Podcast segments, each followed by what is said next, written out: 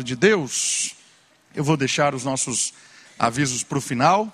Tem alguns avisos muito importantes essa semana, mas eu quero estudar a palavra de Deus. Eu quero, nesse momento, pensar na temática do nosso mês, que é a temática da família.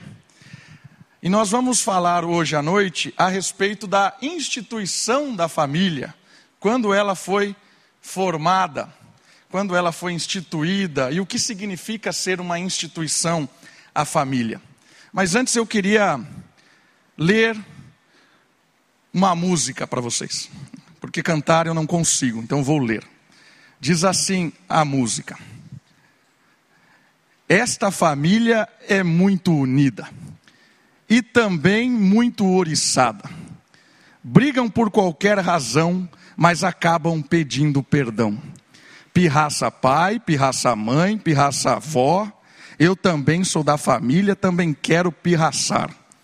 Catuca mãe, catuca pai, catuca tia. Eu também sou da família, também quero catucar. Sabem de onde é essa música? É de um seriado que ficou mais de uma década na TV, chamado A Grande Família. E era um seriado bem interessante, porque você não sabia qual era o limite da família? Qual era a extensão da família? Porque essa música era a expressão daquilo. Era a pirraça do tio, da tia, da sobrinha, era o catuca de lá, daqui. Todo mundo palpitava, falava e era uma bagunça a família. Não sei se você assistiu o seriado, é, não sei se você assistiu os 10 anos do seriado, mas eu assisti vários episódios. Eu achava muito interessante e gostava muito, né? desde a minha. Né? Eu era moleque lá quando passava, e tinha a, a, exemplos assim muito interessantes de personalidades. Mas eu queria que você percebesse que às vezes nós também não temos noção do que é a família, nós não temos noção da extensão da família. E às vezes a gente, a gente vê isso quando a gente vai casar. Porque quando a gente vai casar, começa a aparecer família, né? Já percebeu isso? A minha mãe queria convidar a tia, não sei da tia, não sei da tia, que era minha tia, mas eu não sabia. Mas aquele dia era minha tia. E eu falava, mãe, eu nunca ouvi falar dessa mulher. Aí ela falava, é a sua família. Não é a minha família. Entende aonde vai parar isso? A tia da tia da tia da tia é da minha família também, né? Então, é interessante esse seriado porque dá a dimensão que às vezes a gente perde a noção do que é família. E de fato o que é família. Né?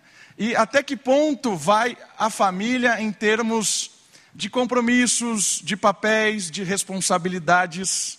E uma coisa muito, muito interessante e provocadora é que o mau entendimento, às vezes, do que é a família, da responsabilidade dos papéis das famílias, acaba gerando problema. Parentes intervindo é, de forma agressiva em outras, em, outro, em casamentos, e filhos que interferem na vida de não sei quem, e vira uma bagunça, vira um caos. Eu queria que você percebesse hoje o que é a família, a instituição da família, como ela funciona. E o texto que vai nos ajudar é o texto que ela é instituída. Porque o texto vai nos ensinar isso aqui. Antes de ler o texto, eu quero que você olhe o texto nessa dimensão dessa frase aqui embaixo. O ponto de partida para falarmos de família é compreender biblicamente o que ela é. O que é a família? O que é a instituição família? O que é a família? E qual o seu papel na missão de Deus. Porque se nós percebermos que a instituição família é algo do alto, como a gente vai perceber, algo divino, tem um projeto. Qual é a missão de Deus para a família? O que Deus espera e requer das nossas famílias? O que é a família e qual é a missão da família? Eu gostaria de provocar vocês a pensarem hoje nessa temática. Por isso eu convido você a abrir a sua Bíblia no primeiro livro das Escrituras, que é o livro dos começos, Gênesis. Conta a história do início, criação, o início da família, do povo, o início da história. Gênesis, capítulo 2, Eu quero ler do versículo 18 até o versículo 25. Por favor, acompanhe a leitura, preste atenção na sua Bíblia. Diz assim a palavra de Deus: Disse mais o Senhor Deus: Não é bom que o homem esteja só. Eu lhe farei uma auxiliadora, que lhe seja idônea, adequada.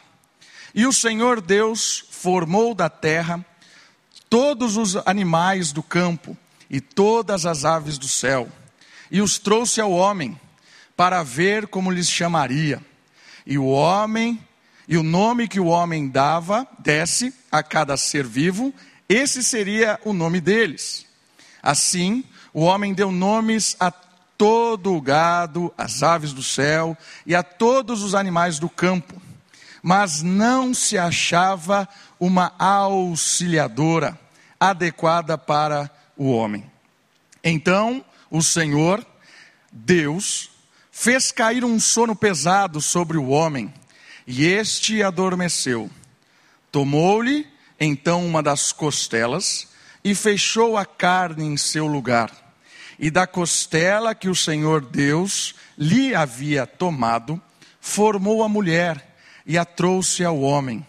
Então disse o homem: esta é agora osso dos meus ossos, carne da minha carne.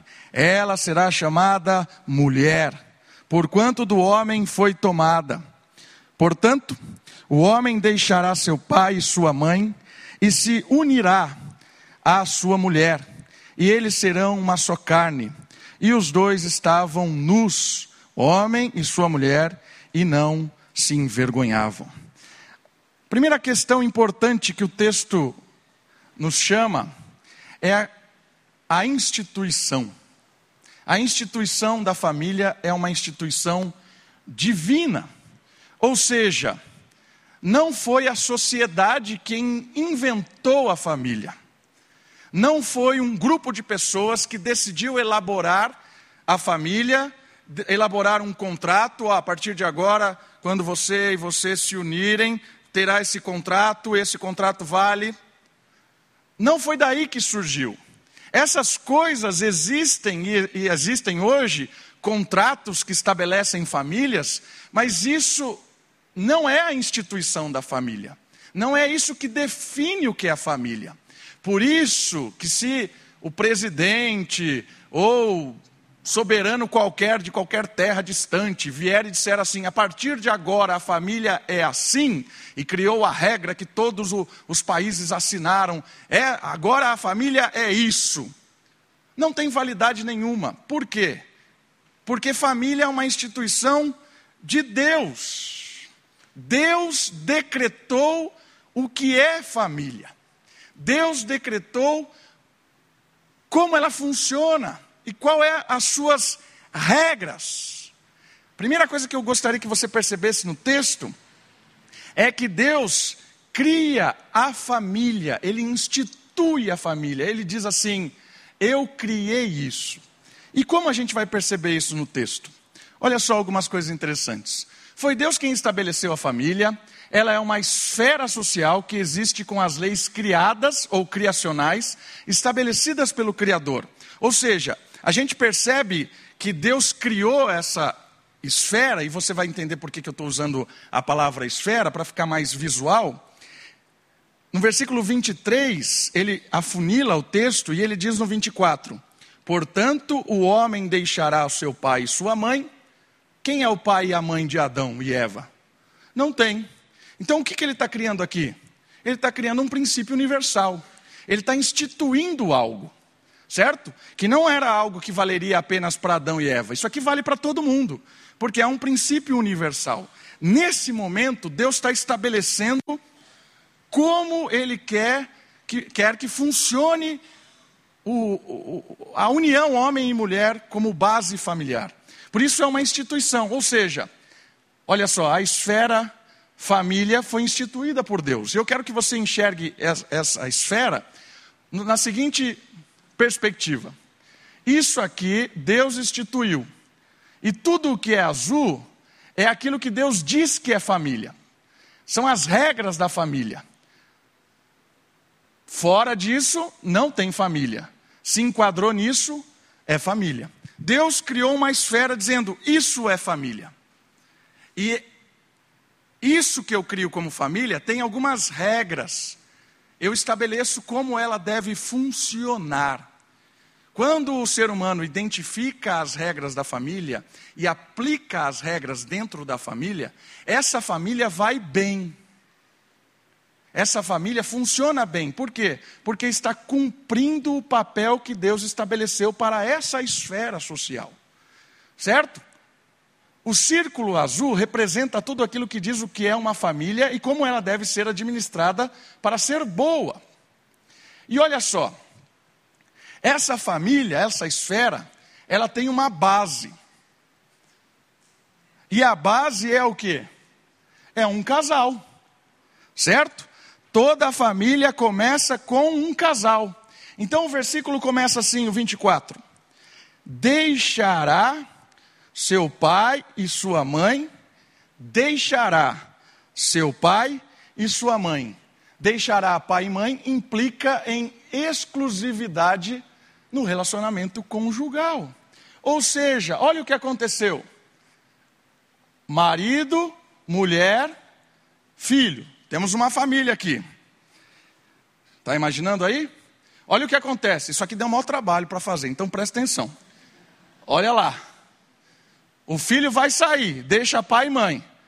Ah, não, vai fazer daqui a pouco. Peraí, eu montei tudo errado ainda. Olha lá. Olha só que. Foi lá, formou, virou marido, olha só. Entendeu o que aconteceu aqui? Isso aqui é fundamental. Você vai entender por que isso aqui é fundamental, você entender isso aqui. Porque dá muito rolo na família, muito caos na família, porque a gente não entende esse negócio. Presta atenção de novo. Deixar pai e mãe, está saindo lá o indivíduo. Ele era filho. Para deixar pai e mãe, ele deixa a sua casa. Então ele está saindo daquela esfera. Lembra da esfera? Essa esfera aqui tem o marido, tem a mulher, tem o cabeça, a auxiliadora e tem o filho. O princípio é, para formar-se uma família tem que deixar pai e mãe, certo? Então está lá o filho deixando a, a esfera. Saiu da esfera, certo? E quando ele sai da esfera, ele se une à sua esposa, ele cria uma outra esfera. E ele se torna marido e ela mulher.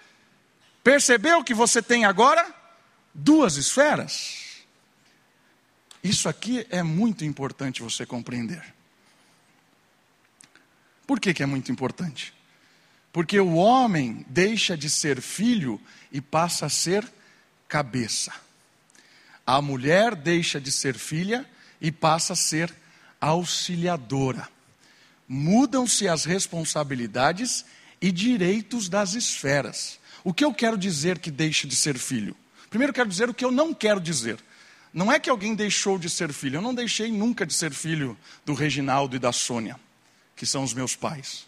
Eu nunca vou deixar de ser filhos deles. Não é essa a ideia. Mas deixa de ser filho naquela dimensão da esfera.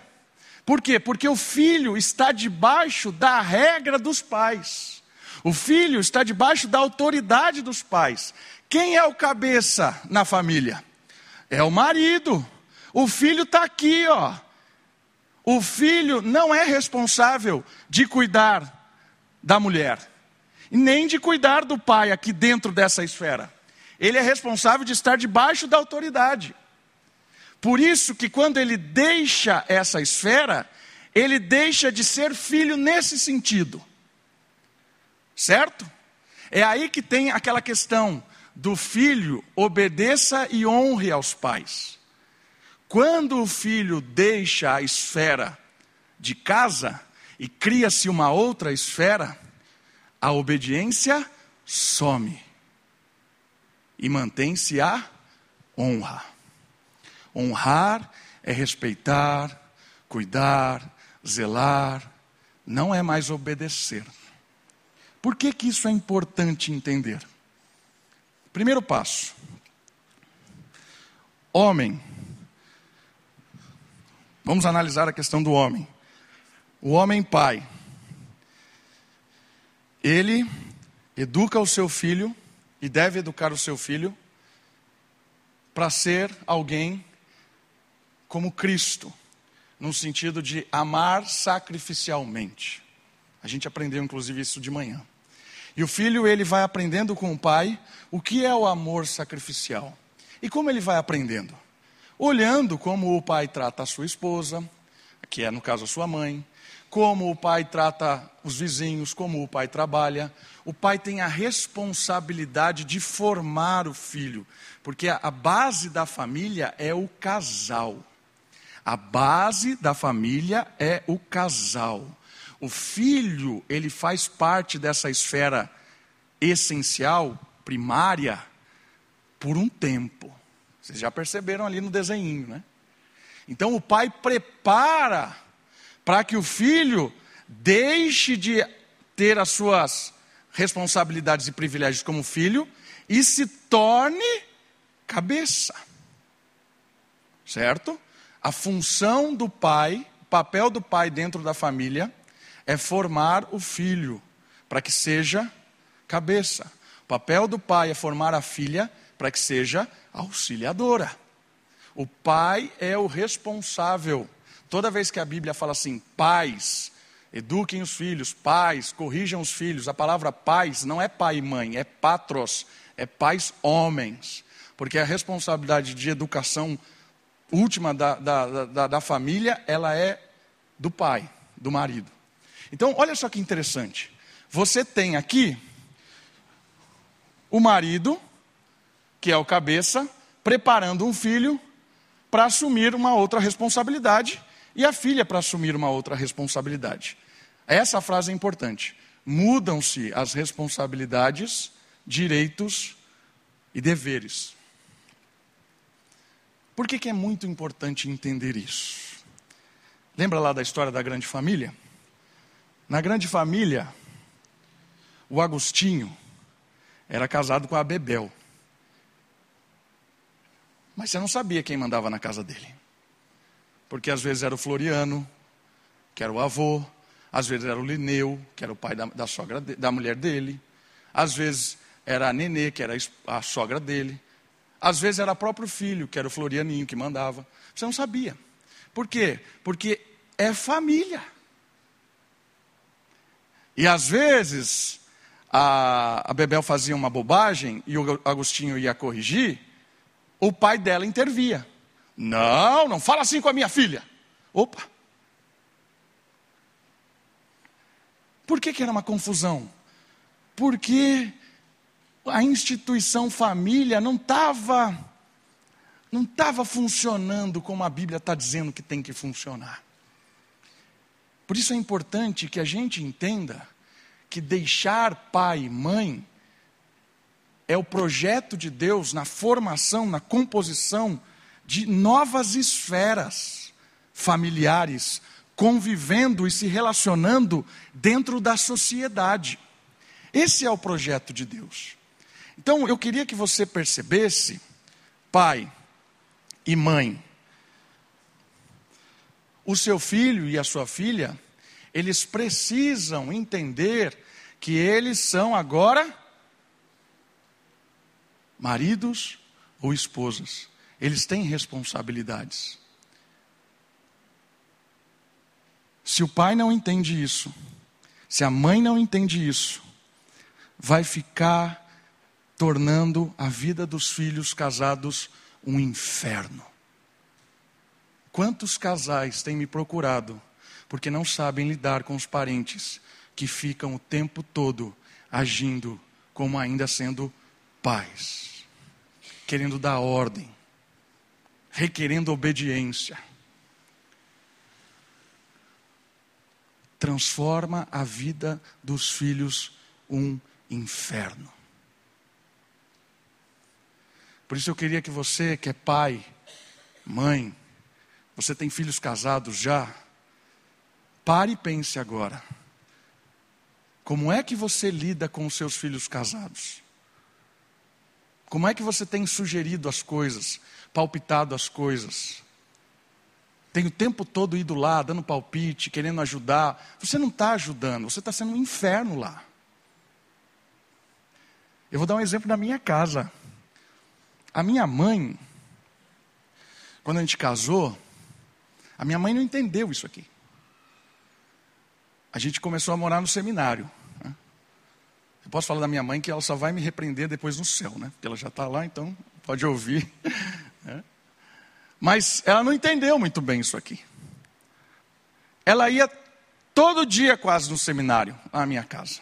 Ela trazia compra e colocava lá as compras. Olha, eu decidi comprar isso aqui para vocês, né? Porque seminarista é miserável mesmo, não tem nada.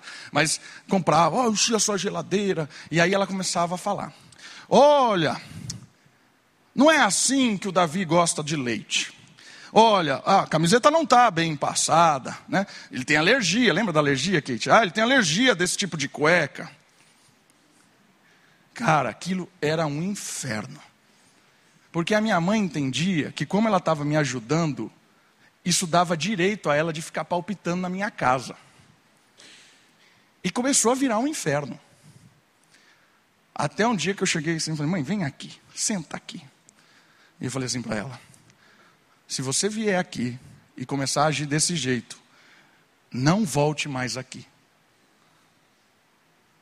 você está acabando com o meu casamento. Não faça isso. Se eu não fizesse isso, eu não sei o que eu ia fazer depois. Eu não sei o que ia acontecer. Ou a Kate mataria ela com razão, ou a Kate me mataria com razão. Entende a questão? Então, às vezes, nós, nós pais queremos ser protetores demais. Ah, na minha casa, minha filha tomava leitinho, tinha iogurte, agora vai casar com esse pé rapado que não tem nada. Deixa se virar, deixa comer grama. Deixa. Deixa. Deixa ser feliz com a grama. Pais, parem de ser sem noção, de querer cuidar da vida dos seus filhos, porque não são mais filhos. Entendeu? Essa dimensão de filho não tem mais, não existe, acabou. Agora é uma questão de honra. Uma outra coisa interessante que faz a diferença entre honra e, e, e obediência é que muitas vezes os pais chamam os filhos para dar um conselho. Isso é bom, pais, façam isso dá um conselho, orienta o casal, ótimo. Se eles decidirem fazer o que vocês estão falando e der tudo errado, a culpa é deles. Se eles decidirem der certo, a responsabilidade é deles. Por isso, não se ofenda quando você der um conselho para o seu filho e ele não fizer. Por quê? porque agora é responsabilidade dele. Se der tudo errado, a culpa é dele. Se você falar uma bobagem para ele, ele fizer e depois vir cobrar de você, agora você fala para ele assim: ninguém mandou você fazer. Eu sugeri, a responsabilidade é sua. Deus não vai cobrar de você, pai do seu filho aqui. O seu filho está aqui agora. Ó. Responsabilidade dele tem que ser assumida. Dele como homem e dela como mulher. Queridos, esse assunto é tão sério que tem muita gente sofrendo por causa que vive com uma grande família. E tudo isso em nome da família, mas é família. É o meu tio, é a minha tia, é a minha mãe. E a vida conjugal está assim, ó.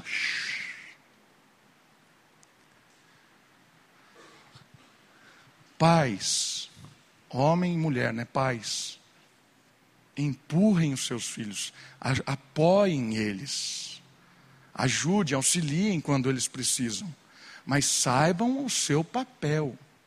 Não queiram assumir responsabilidade que não são de vocês. E o contrário também é verdade. Porque às vezes os filhos não deixam, não deixam. E como é que não deixam? Tudo que acontece em casa vai lá contar para a mamãe e para o papai. Tudo. Pede qualquer probleminha, já está lá nos casos dos pais. Ah, precisou de alguma coisa, vai na casa dos pais. Ah, não sei o que, vai lá. Então, filhos, vocês perderam esse direito de filhos. Vocês agora têm outra responsabilidade. Sejam homens e mulheres. Isso não quer dizer que você vai ter que recusar o auxílio dos seus pais. Às vezes os pais vão ajudar, isso é bom, é legal. Meu pai às vezes injeta dinheiro no meu estudo, por exemplo. Eu não tenho condições de fazer um doutorado. É muito caro, é fora da minha realidade. Meu pai injeta um dinheiro e eu pago ele em 24 parcelas sem juros. Mas ele, isso não dá o direito dele vir aqui e ficar me palpitando na minha vida. E nem isso me dá o direito também de ser um acomodado como filho. Ah, qualquer coisinha eu vou lá e peço para o meu pai, vou lá e. Entende a dinâmica? O que Deus está falando aqui é que a base da família é um casal. E esse casal treina os filhos para que sejam outros casais. E se a gente, igreja, não entender a dinâmica das esferas, o seu relacionamento familiar vai ser conturbado. Se a gente não entender as diferenças de esferas, os parentes vão o tempo todo brigar. Eu quero encerrar essa primeira parte com a frase do Davi Merck, que é pastor e tem um livro de família muito legal que lançou agora pela Ragnos. Olha o que ele diz: Qualquer coisa que diminui os laços de união matrimonial é inimiga do seu casamento. Qualquer coisa que diminui os laços de união matrimonial é inimigo dos seus casamentos. Que ele quer dizer com isso? Que deixar pai e mãe é exclusividade.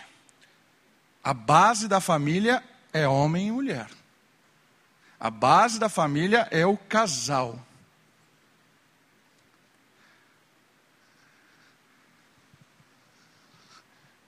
Às vezes a gente não entende isso. Às vezes a gente não entende isso.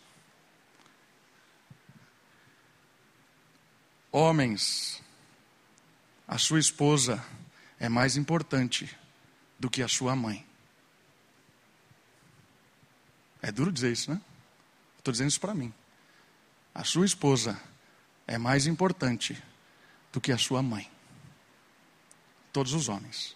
Mulheres, o seu marido é prioridade e mais importante do que os seus pais entre seguir o que os seus pais estão dizendo e o que o seu marido está dizendo, é o seu marido que você vai seguir. Enquanto você não entender essa dinâmica da instituição familiar, a sua família vai ser uma bagunça por completa, vivendo confusão total. Eu queria que você percebesse a exclusividade. Qualquer coisa que diminui a base, qualquer coisa que diminui a base, o laço entre o homem e a mulher, qualquer coisa que diminui, seja um filho, seja um trabalho, seja um entretenimento, seja um pai, uma mãe, qualquer coisa que diminua a base da família, que é o casal, é inimigo. Entendeu a dinâmica da honra e da obediência? Isso não quer dizer que você vai ser um ignorante com os seus pais. Isso não quer dizer que você não vai cuidar deles na velhice, porque a prioridade é você cuidar, você amar, você respeitar, você honrar. Isso é honrar. Estar atento para os pais enquanto eles envelhecem. É responsabilidade dos filhos cuidarem dos pais. Mas a mulher está acima dos pais. A mulher e o marido estão acima dos pais. Pais, entendam isso. Eu estou falando isso como pai, né? Eu estou vendo a minha filha crescer. E eu estou preparando ela para ser uma auxiliadora. E vocês podem não acreditar, mas eu quero que ela case logo. Estou orando por isso. E eu já disse para ela: não vou deixar nada para você, vou morrer pobre. O que eu vou deixar para você é o temor do Senhor. E isso basta, porque ela não precisa de mais nada. Eu vou acabar com todo o dinheiro que eu tiver, não vou deixar nada para ela. Ela já sabe disso.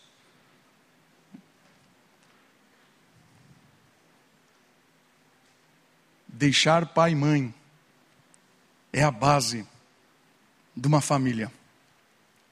Olha o segundo, a, segunda frase, né? A segunda frase ela é firmada em um compromisso.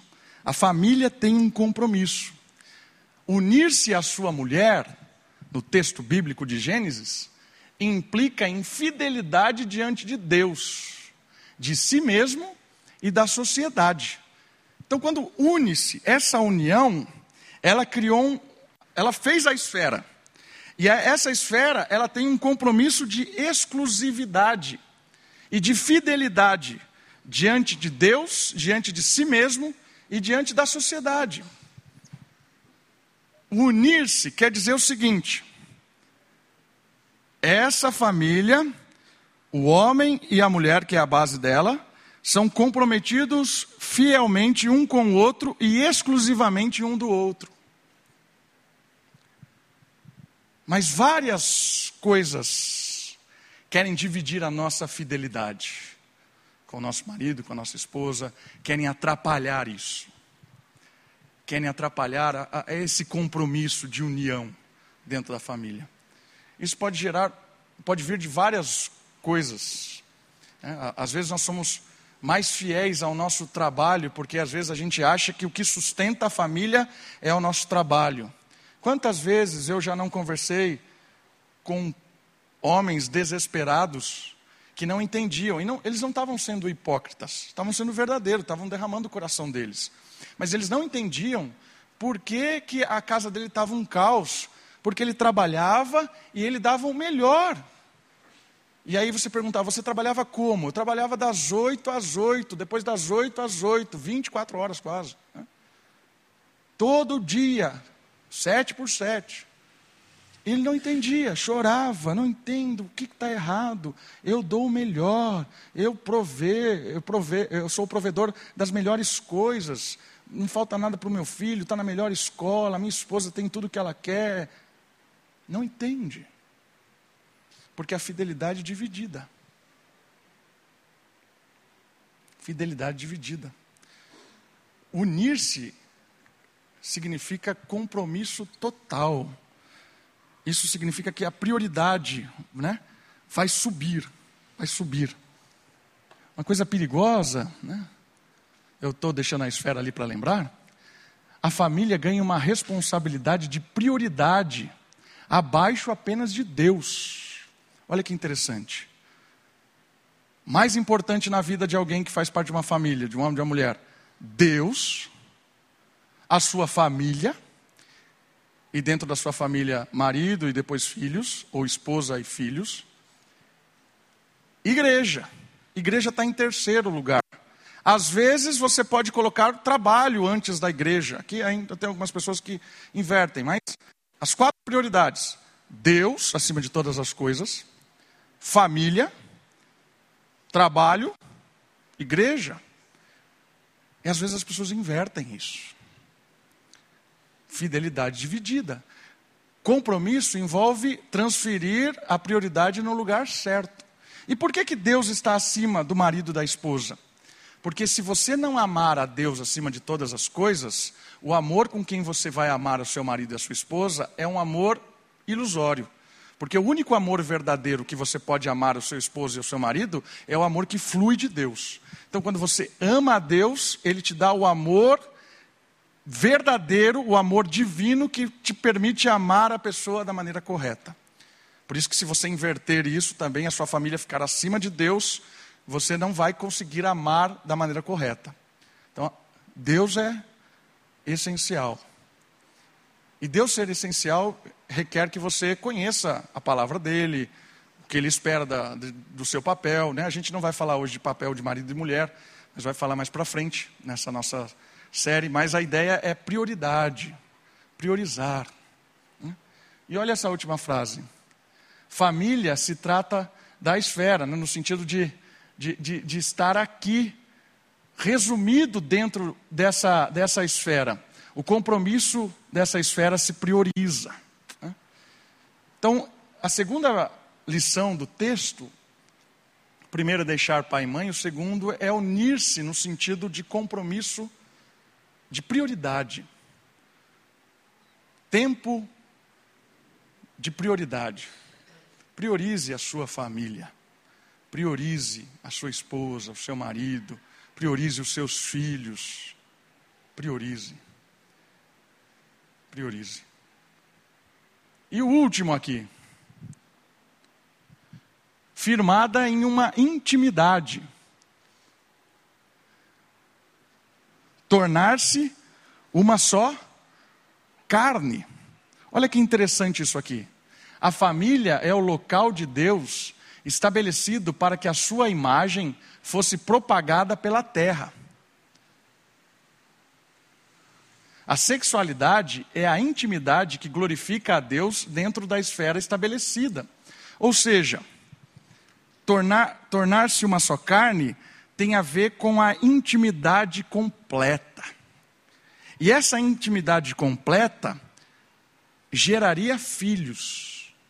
E os filhos propagariam outros seres à imagem e semelhança de Deus, que povoariam a terra. O homem e a mulher, imagem e semelhança de Deus, uniram, deixou pai e mãe, compromisso de fidelidade, prioridade, uma só carne. Envolve a sexualidade, a intimidade total. Essa intimidade total geraria pessoas à imagem e semelhança de Deus para encher toda a terra. Então, o projeto de Deus tem a ver com a intimidade, tem a ver com essa intimidade plena, e essa intimidade plena gera filhos, imagem e semelhança de Deus. Uma coisa muito interessante do Antigo Testamento, normalmente a palavra usada para dizer que é, Adão teve relação íntima com Eva é a palavra iadá. Iadá em hebraico é conhecer. Então, quando ele usa assim, Adão conheceu Eva, que é sinônimo de sexualidade. O que isso quer nos ensinar? Que a intimidade é tão grande que ali não tem máscaras. É na intimidade que não tem nada. Você conhece a pessoa por completo. É o que ela é. É a união completa.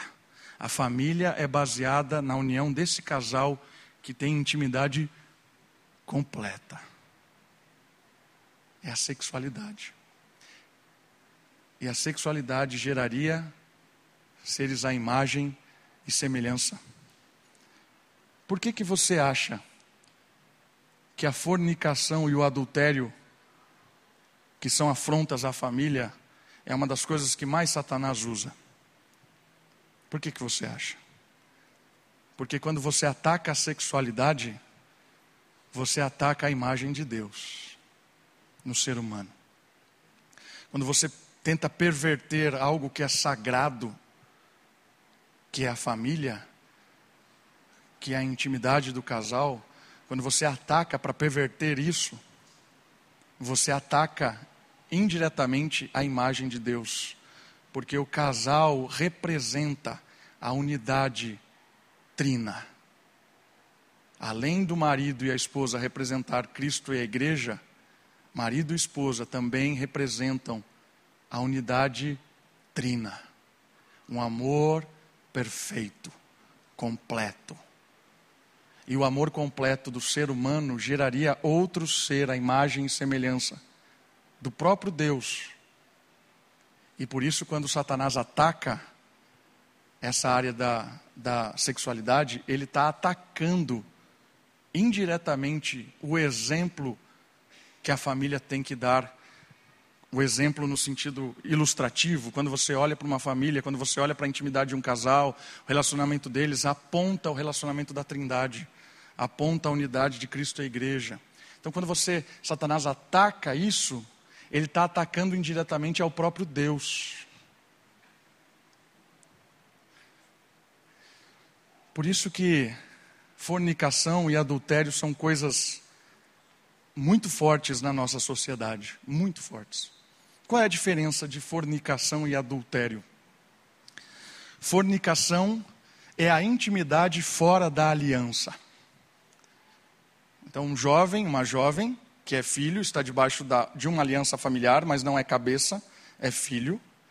Ele se envolve com uma outra pessoa, com sexualidade, sem a responsabilidade da aliança não deixou pai, não deixou mãe, não uniu-se, mas ele vai para o último ponto.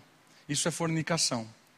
A fornicação é utilizar-se da sexualidade fora da aliança. Isso é fornicação. E isso é cada vez mais comum dentro da igreja, irmãos. Cada vez mais comum, os jovens não estão nem aí em ter uma vida que represente o amor de Deus e a pureza de Deus. Vivem uma vida de sexualidade e não estão nem aí. Por isso, jovem, homem e mulher, saiba que quando a sua mente vai para distante de Deus e começa a imaginar esse tipo de coisa, é Satanás tentando o seu coração para afetar você e atingir o próprio Deus. E com esse tipo de coisa, não adianta lutar, não adianta resistir, né? Não adianta. Você tem que fugir. Então, eu quero dar um conselho para você, jovem. Você pode até já ter errado nisso. Ah, já caí nisso, já não sou mais virgem, já tive relação com a minha antiga namorada, sei lá, vim, cheguei aqui. Deus não se cansa dos nossos recomeços. A partir de agora, é um recomeço. Não resista. Fuja. Lembra de José? José do Egito. A mulher foi lá, começou a, a, a dialogar com ele. Ele já falou assim: sai fora, né? Não vou fazer isso. Ele não começou a argumentar logicamente. Não, porque Deus é trino e eu sou um eleito do Senhor. Não, não tem essa. Ele saiu correndo. E ela pegou a roupa dele e ele não estava nem aí. Ele saiu correndo pelado. Por quê? Porque a maior vergonha não era correr pelado. A maior vergonha era afrontar Deus fora da aliança. Por isso que o mundo nos provoca a fornicação. Isso envolve pornografia, isso envolve um monte de coisa. E adultério é quando você foge da aliança foge da aliança. Tem uma aliança e se deleita com sexualidade fora da aliança, seja com pornografia, seja com conversinha furada, seja com qualquer coisa que seja. Isso é uma afronta. Homens, eu vou dar uma, uma, uma, um conselho para vocês. Fuja disso. Fuja. Pastor, eu já estou já viciado nisso. Peça ajuda. Peça ajuda. Se você ligar para mim essa semana e disser assim, pastor, eu sou viciado em pornografia, eu não vou me surpreender, eu vou te ajudar. Peça ajuda. Não deixe o diabo contaminar o seu casamento. Não deixa esse negócio desgraçado entrar na sua aliança.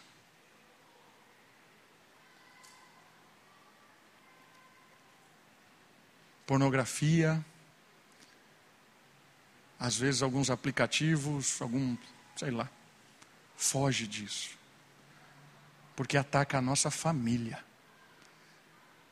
Ataca a nossa família. Peça ajuda. Fuja. Nós temos uma aliança firmada em intimidade. A base da família é um casal, a base da família tem um compromisso, a base da família tem uma aliança. Essa é a família, esse é o núcleo familiar, essa é a base familiar. É claro que as outras esferas também são família, né? Você vai tendo genro, genra e agregados, mas são esferas diferentes que convivem de forma como parentes mas não misture esferas. Não misture esferas. Para terminar, eu quero terminar com uma pergunta. A pergunta é: por que é tão complicado? Por que é difícil isso? Por que é difícil assumir as responsabilidades de marido, de esposa? Por que é difícil? Por que é complicado? Por que, que as famílias tendem a fugir da esfera criacional de Deus. Por quê? porque a esfera pode ser administrada de uma forma contrária ao que estabeleceu o Criador. Tem um jeito de, é, errado, uma proposta errada de administrar a família. Isso vem da onde? Isso é fruto da maldição decorrente do pecado. Está com o texto de Gênesis? Olha só, 3,16. Deus amaldiçoou, amaldiçoou a base da família. É isso mesmo que você escutou. Deus amaldiçoou por causa do pecado a base da família. Olha só o 16, parte segunda do versículo. Deus dizendo para a mulher, ele diz assim, segunda parte do 3,16: O teu desejo será para o teu marido. Sabe o que isso aqui literalmente quer dizer em hebraico? O seu desejo será ser o marido. Isso é uma maldição. Deus está falando assim: mulher, o tempo todo você vai querer tomar as rédeas da família. O tempo todo você vai querer assumir papel que você não tem. O tempo todo você vai querer fazer o que não deve fazer.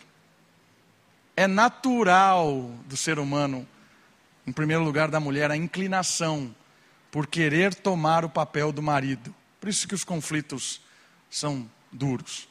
Uma coisa interessante, se você olhar o texto de Gênesis, quando Deus fala assim: domine sobre tudo, o domine sobre tudo, governe sobre tudo, quando Deus fala isso para o casal, ele não fala só para o homem, ele fala para o casal. Domine sobre tudo. Isso quer dizer o seguinte: mulher e homem vocês podem, na sociedade, exercer governo. Por isso que não tem problema nenhum nós temos uma presidenta. Presidenta, gerenta do banco. Né? Agora você pode terminar com as coisas, né? Presidenta, gerenta, qualquer coisa assim. Não tem problema, porque Deus disse assim para a mulher e para o homem: vocês podem dominar tudo. Ele só disse para a mulher o seguinte: o que você não deve dominar é a sua casa. Mas onde você acha? Você acha que a mulher quer dominar o mundo? Ela não quer dominar o mundo, ela quer dominar a casa dela. É esse o problema. Tem uma maldição aqui. E olha a, a maldição imposta sobre o marido. E ele te dominará. Sabe o que isso quer dizer? Ele exercerá uma função equivocada, ou de opressão ou de omissão. Ele vai deixar a mulher tomar conta ou ele vai tornar-se um cara opressor, vai pisar assim. Ó. Maldição. Está vendo por que, que os extremos é muito comum? Ou você ter sociedades extremamente feministas ou sociedades extremamente machistas? Porque o extremo é maldição. Isso, por isso que é difícil. Mas eu quero terminar com o espelho desse versículo. Qual é o espelho desse versículo? É Colossenses. E nós vamos terminar lendo Colossenses. Colossenses capítulo 3, também, verso 18. Nós vamos terminar lendo esse versículo. Colossenses capítulo 3, versículo 18.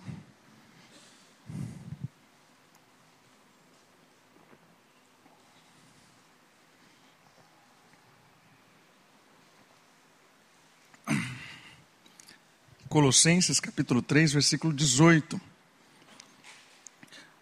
Mulheres, cada uma de vós seja submissa ao próprio marido, como convém no Senhor. Olha o espelho. A mulher vai querer ter o papel do marido, mas em Cristo a mulher consegue entender o que é ser auxiliadora. E nós vamos trabalhar essa ideia de auxiliadora. Porque auxiliadora é uma palavra em hebraico que não tem tradução em português. É difícil traduzir auxiliadora. E auxiliadora não é uma boa palavra. Mas em Cristo é possível ser uma auxiliadora. É possível, por causa do quê? Do Espírito. O Espírito de Deus transforma o coração da mulher e retira a maldição o domínio do pecado, a mulher entende o seu papel e no Senhor ela consegue exercer o papel de auxiliadora. O espelho da maldição é a obra de Cristo, libertadora. Mulheres que entendem o papel de serem complementares ao marido. E maridos, versículo 19. Maridos, olha o oposto dos dominadores. Cada um de vós ame a sua mulher e não a trate com aspereza, domínio. Não a trate como um dominador. Ame. Percebeu? Como é que ele vai fazer isso? no espírito. Isso aqui é coisa espiritual. Não é na força, não é na marra, é no espírito. É o Espírito que nos transforma, é o Espírito que dá um coração novo para a esposa, que é a base da família, é o Espírito que dá um coração novo ao marido, que é a base da família, é o Espírito que une esse casamento, é o Espírito que cuida dessa esfera, que protege, é o Espírito de Deus. Por isso, queridos, eu quero incentivar você a orar mais, a se quebrantar diante de Deus e pedir para que o Senhor encha o seu coração com o Espírito de Deus, que gera temor, sabedoria, desejo de conhecer a palavra, de administrar a esfera da família da forma correta. É o Espírito, irmãos. Nós precisamos orar mais, nos quebrantar mais e seguir mais a palavra de Deus. Quando a gente começa a viver as, as, as, as regras, as leis da esfera da família, a gente começa a desenvolver como família, a gente começa a experimentar uma família do salmo lá que nós lemos, Salmo 128.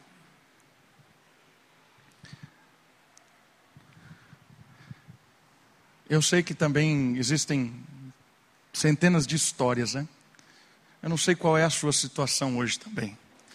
Existem pessoas que vivem só porque estão divorciadas, existem pessoas que estão só porque são viúvas, existem pessoas que estão é, recomeçando com um novo casamento, existem dezenas de situações. Nós falamos hoje da instituição da família. Mas independe de como você está hoje. Né? A sua família hoje pode ser você e seu filho, porque o seu marido ou a sua esposa faleceram. Pode ser. Eu não sei qual é a sua realidade hoje, mas eu sei que Deus tem um aspecto para a sua família. Deus tem um, um direcionamento para a sua família. Você pode ser viúva hoje, pode ser viúvo, Talvez seja a, a, a, a, sua orientação agora de como lidar com os seus filhos que são casados. Né?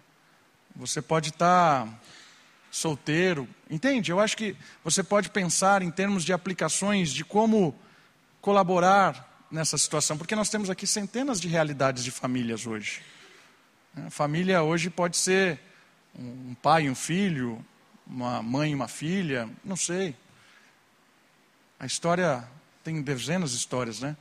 Mas o importante é que a gente entenda, entenda que essa esfera familiar, ela tem princípios bíblicos que nos ajudam a conviver, mesmo quando estamos lá, o pai e a filha só, porque é viúvo, ou sei lá, ou está começando uma outra família.